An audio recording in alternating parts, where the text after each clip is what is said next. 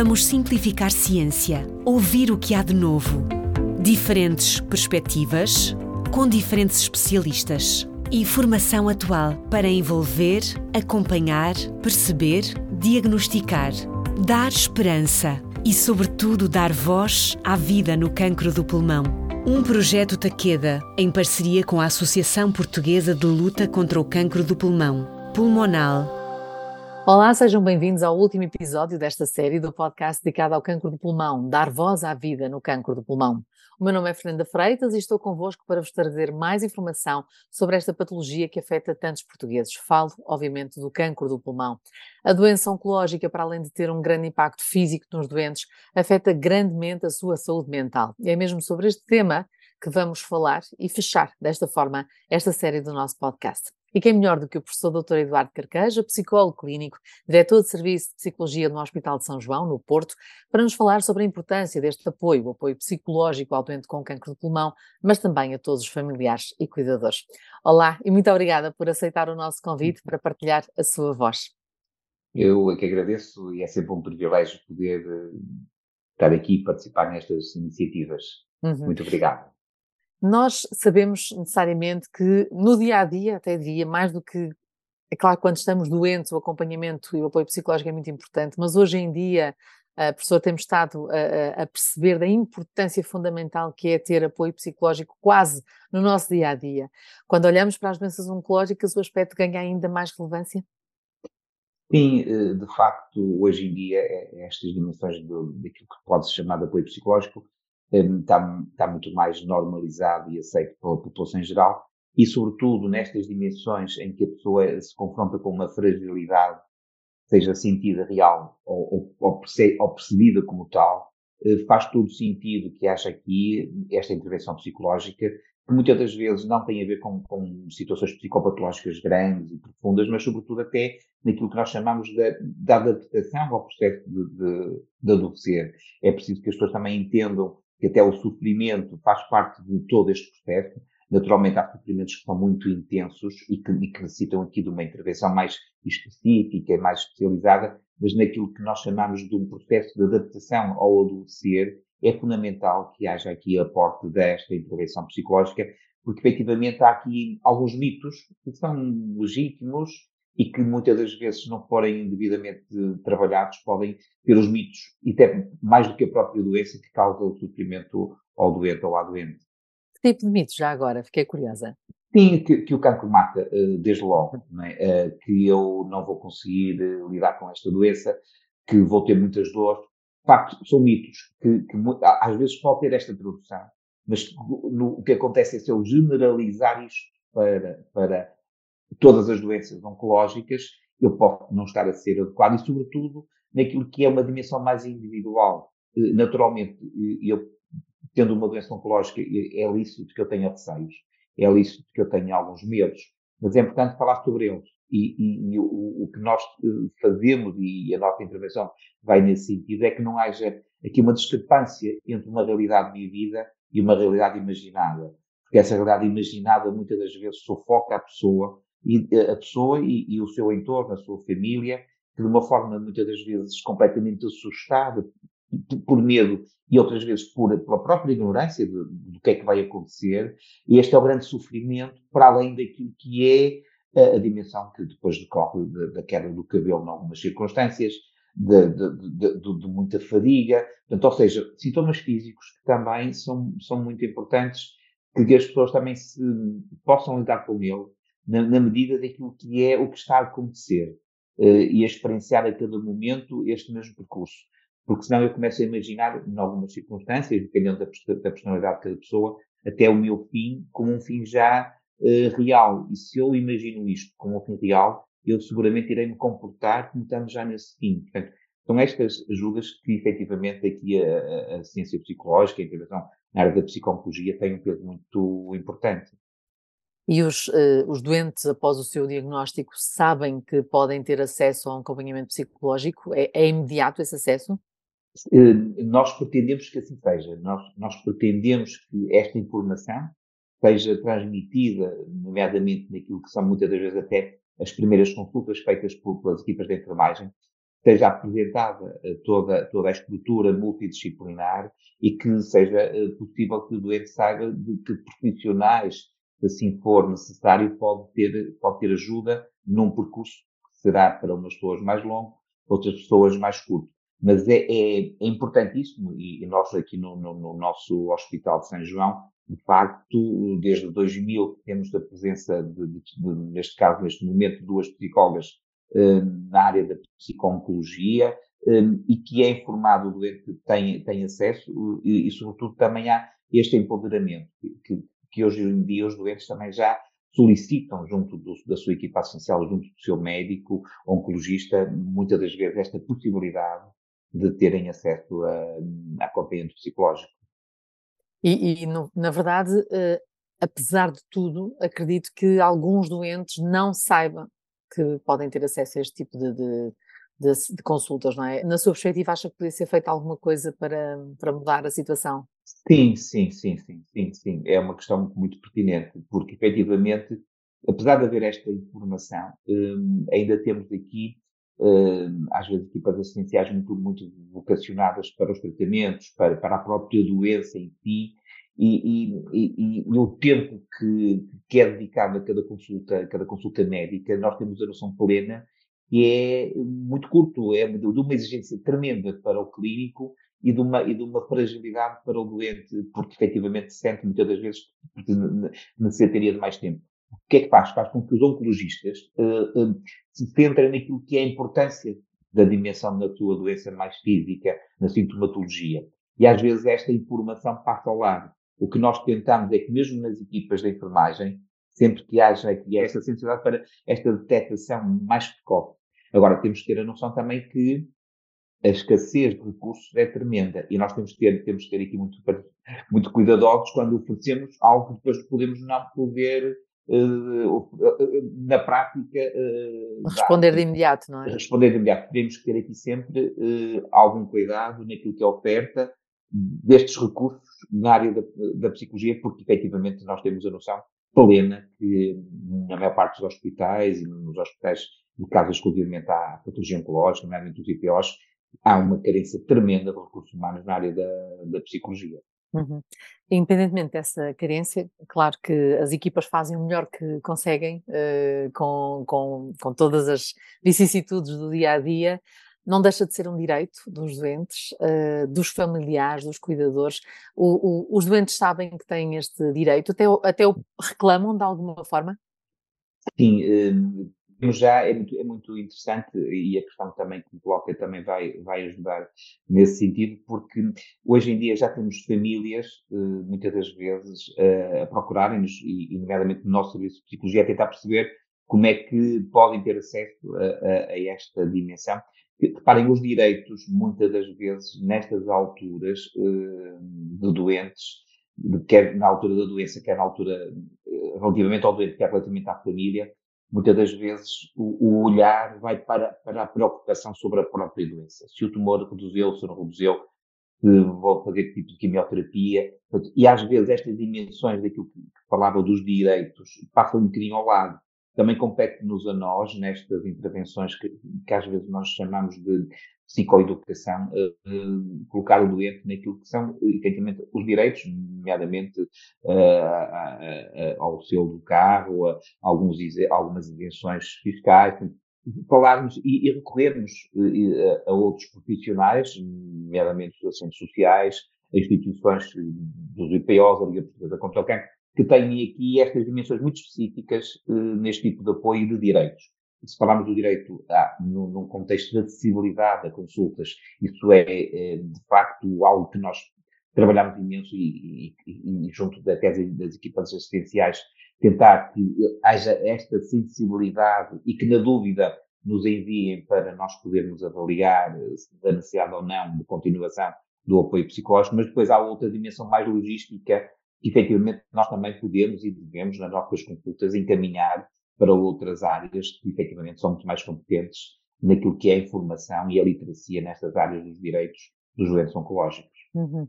Uh, falou aqui da questão dos familiares, também os cuidadores e os familiares uh, começam a, a, solicitar este apoio, porque é de facto fundamental quando falamos nesta resposta do apoio psicológico, hum, obviamente primordialmente para o doente, e já lá vamos falar da importância deste momento, mas os cuidadores e as famílias começam a ser cada vez mais também um, um, um elo quando se fala em psico-oncologia. Portanto, é uma equipa multidisciplinar, de preferência com o doente no centro, mas com os seus cuidadores e a sua família.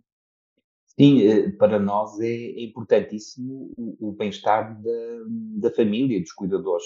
Nós, nós eh, temos, de facto, uma, uma consulta só para cuidadores. Falámos aqui na área oncológica, mas nas outras áreas, por exemplo, nas áreas mais ligadas às demências, à neurologia, todas essas alterações que recorrem muitas das vezes de situações com o próprio envelhecimento. E, e o Serviço de Psicologia tem, tem uma, uma, consulta só para cuidadores, porque efetivamente percebemos que o cuidador, e muito, muito nesta área da, da oncologia, que muitas das vezes não é uma corrida, é uma maratona, em que as pessoas têm que, têm que ser cuidadas para poder cuidar, é para nós um ponto principal na, naquilo que é a intervenção psicológica com o doente. É, o doente, de facto, é o centro do, do, do nosso cuidar, mas efetivamente, se o centro não estiver a ser cuidado por quem está à volta, naturalmente vai, vai ter aqui esta repercussão. Eu acho que, falando de um direito, eu acho que é uma, algo inerente a, a cuidar de alguém. Portanto, para nós é, é, desde a primeira hora que o nosso alvo de atenção, e, e posso dar também aqui alguma, alguma curiosidade, que é, nós temos circunstâncias em que o doente não é acompanhado na consulta de psicologia oncológica, mas é acompanhado o seu cuidador, o seu familiar. Porquê? Porque a fragilidade está mais alocada, neste caso, ao cuidador ou ao familiar, do que propriamente ao doente. Portanto, nós temos aqui este, este olhar, esta disponibilidade, que é, desde a primeira hora, algo que, que, que tem que estar, efetivamente, nestes cuidados a estes doentes. Uhum. Isto porque muitas vezes os doentes ainda demoram um pouco a aceitar que é fundamental ter um apoio psicológico, não é? Sim, eh, muitas das vezes até de uma forma hum, quase inicial, às vezes, de uma negação, não é?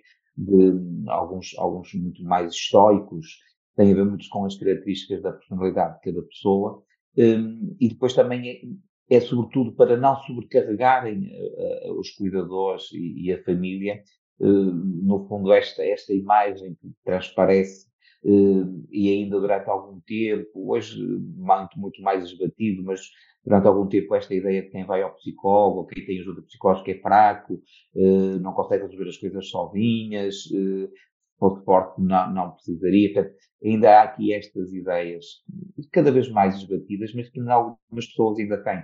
Um, e, e é, muito, é muito curioso que às vezes nós percebemos uh, aonde está a dificuldade e vemos, o, vemos o, por exemplo, o doente a dizer quem precisa de vir é, é, é, o meu filho, ou é a minha mãe, ou é o meu pai, e não o próprio, deslocando um bocadinho esta fragilidade para, para os outros como às vezes também se vê os cuidadores nesse sentido. Quem precisa é a pessoa que está doente, mas efetivamente quem precisa. É por isso que nós também utilizamos muito esta avaliação sistémica, num contexto mais alargado, de quem, de quem cuida uh, e de quem é cuidado. Portanto, para percebermos que às vezes há aqui um olhar que não é exatamente aquele onde devemos colocar a nossa ajuda.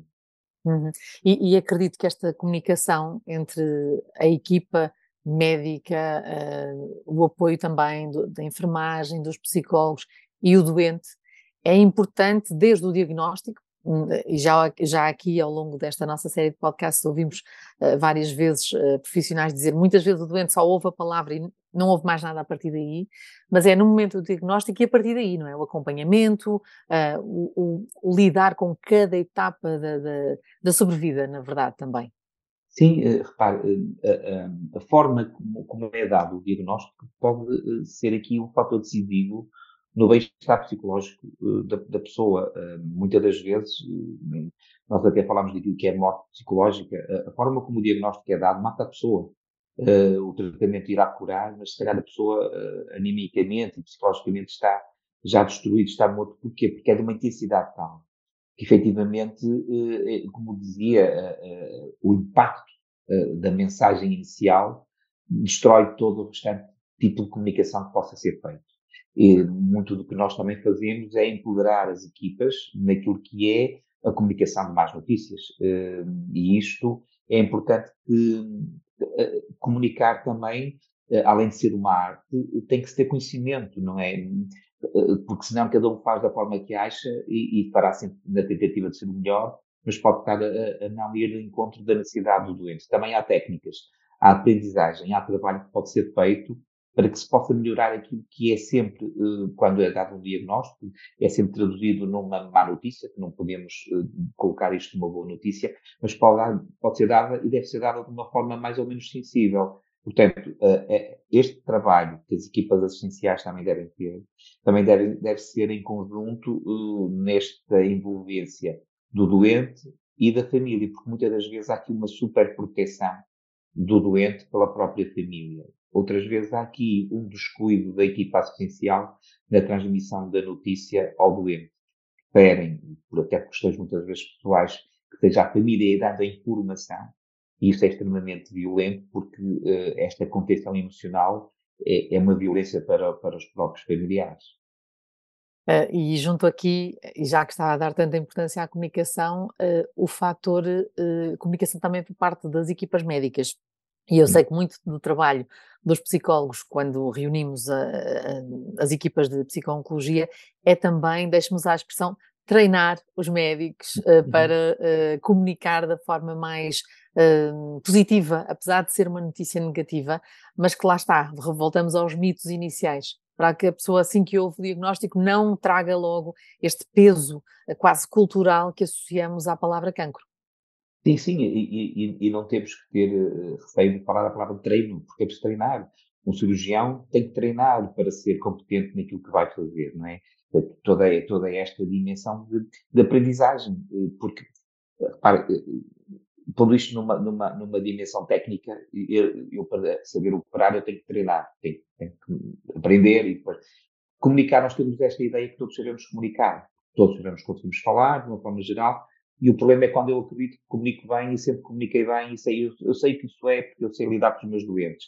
E às vezes o que nós vemos é uma destruição tremenda destes tipos de comunicação e que se vai replicando com os anos. Portanto, eu tenho que aprender e muito daquilo que nós fazemos é nas equipas multidisciplinares, neste, empoderar aquilo que é uh, ao que são níveis de comunicação. É evidente que nós também recebemos da, da, da, equipa médica, da equipa de enfermagem, muito conhecimento. Se perguntarmos a um, a um psicólogo o que é um adenocarcinoma, provavelmente muitos deles não imaginam que palavrão será esse.